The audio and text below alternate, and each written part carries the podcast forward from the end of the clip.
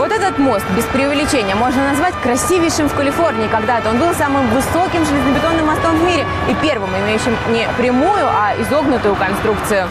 А еще его называют мост самоубийц. По ночам любители пощекотать себе нервы охотятся тут за привидениями. Конечно же, обойти стороной такое место Голливуд не мог. Сегодня стоп, где снято, на мосту Колорадо-стрит.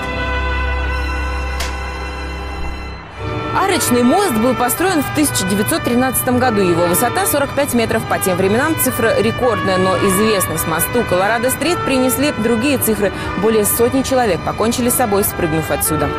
Суициды стали случаться тут практически с первого дня после открытия моста. Больше всего их было совершено в годы Великой депрессии.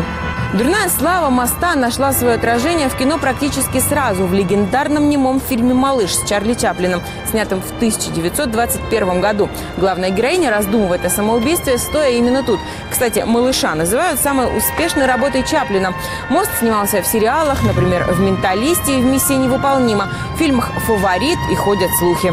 Знаменитый клип Ланы Дель Рей на песню «Summertime Sadness» тоже снимался на этом мосту. С него и прыгала героиня видео. Развеять дурную славу этой конструкции, кажется, пытались создатели «Ла Ла Ленда», отправив героев романтического фильма гулять по Колорадо-стрит. Реабилитировать мост стараются и власти города Пасадена, где он находится. То высокие заграждения установят, то таблички с жизнеутверждающими надписями и телефонами горячей линии психологической помощи повесят. Но желающие свести счеты с жизнью продолжают находить лазейки и по сей день.